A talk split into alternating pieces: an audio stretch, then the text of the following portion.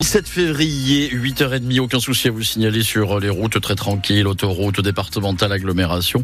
Il n'en est pas de même pour les trains. On va y revenir en détail avec Léonie Cornet qui regarde vers le ciel pour l'instant, Léonie. Avec des nuages ce matin, du soleil pour cet après-midi, puisque la tramontane va souffler fort jusqu'à 60 km heure dans l'ouest héroltais. Et les maximales toujours bien douces, comptées entre 16 et 20 degrés. Les infirmiers libéraux se donnent rendez-vous sur le péage de Nîmes-Ouest à 11h tout à l'heure. Pour demander plus de moyens et une meilleure reconnaissance, une soixantaine d'infirmiers à domicile de l'Hérault et du Gard se rassemblent sur l'A9 pour distribuer des tracts aux automobilistes. Laetitia Revol, 47 ans, exerce à Bessan, près de Béziers. Et à cause de son travail, elle ne peut pas manifester ce matin, mais elle décrit des conditions qui se dégradent au fil du temps, Arthur Fradin.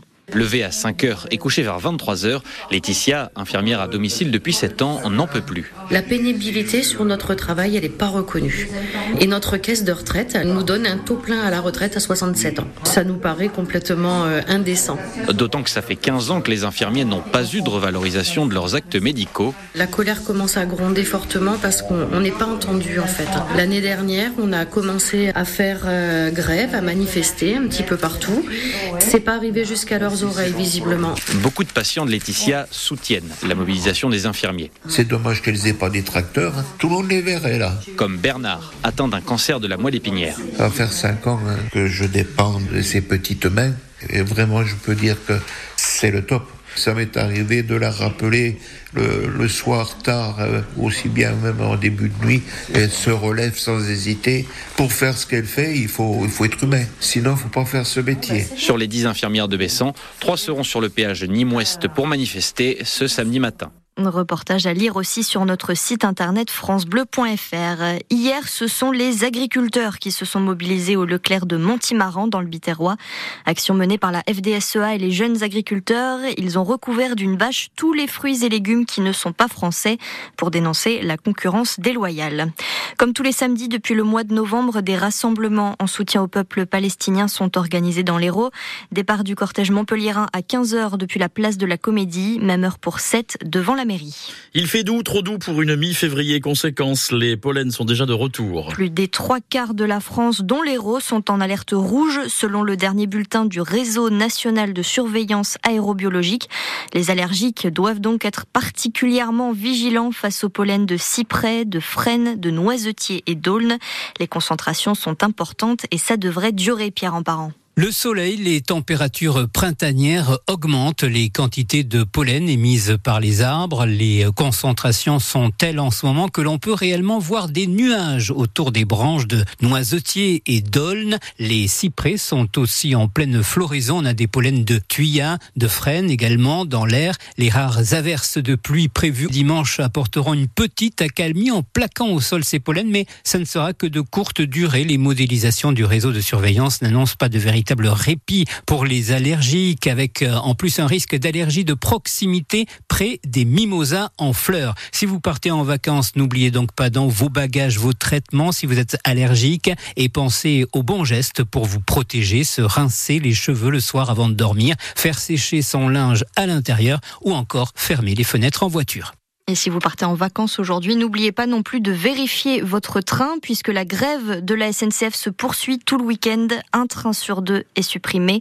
En gare Saint-Roch à Montpellier, le TGV de 8h59 à destination de l'île Europe ne circule pas.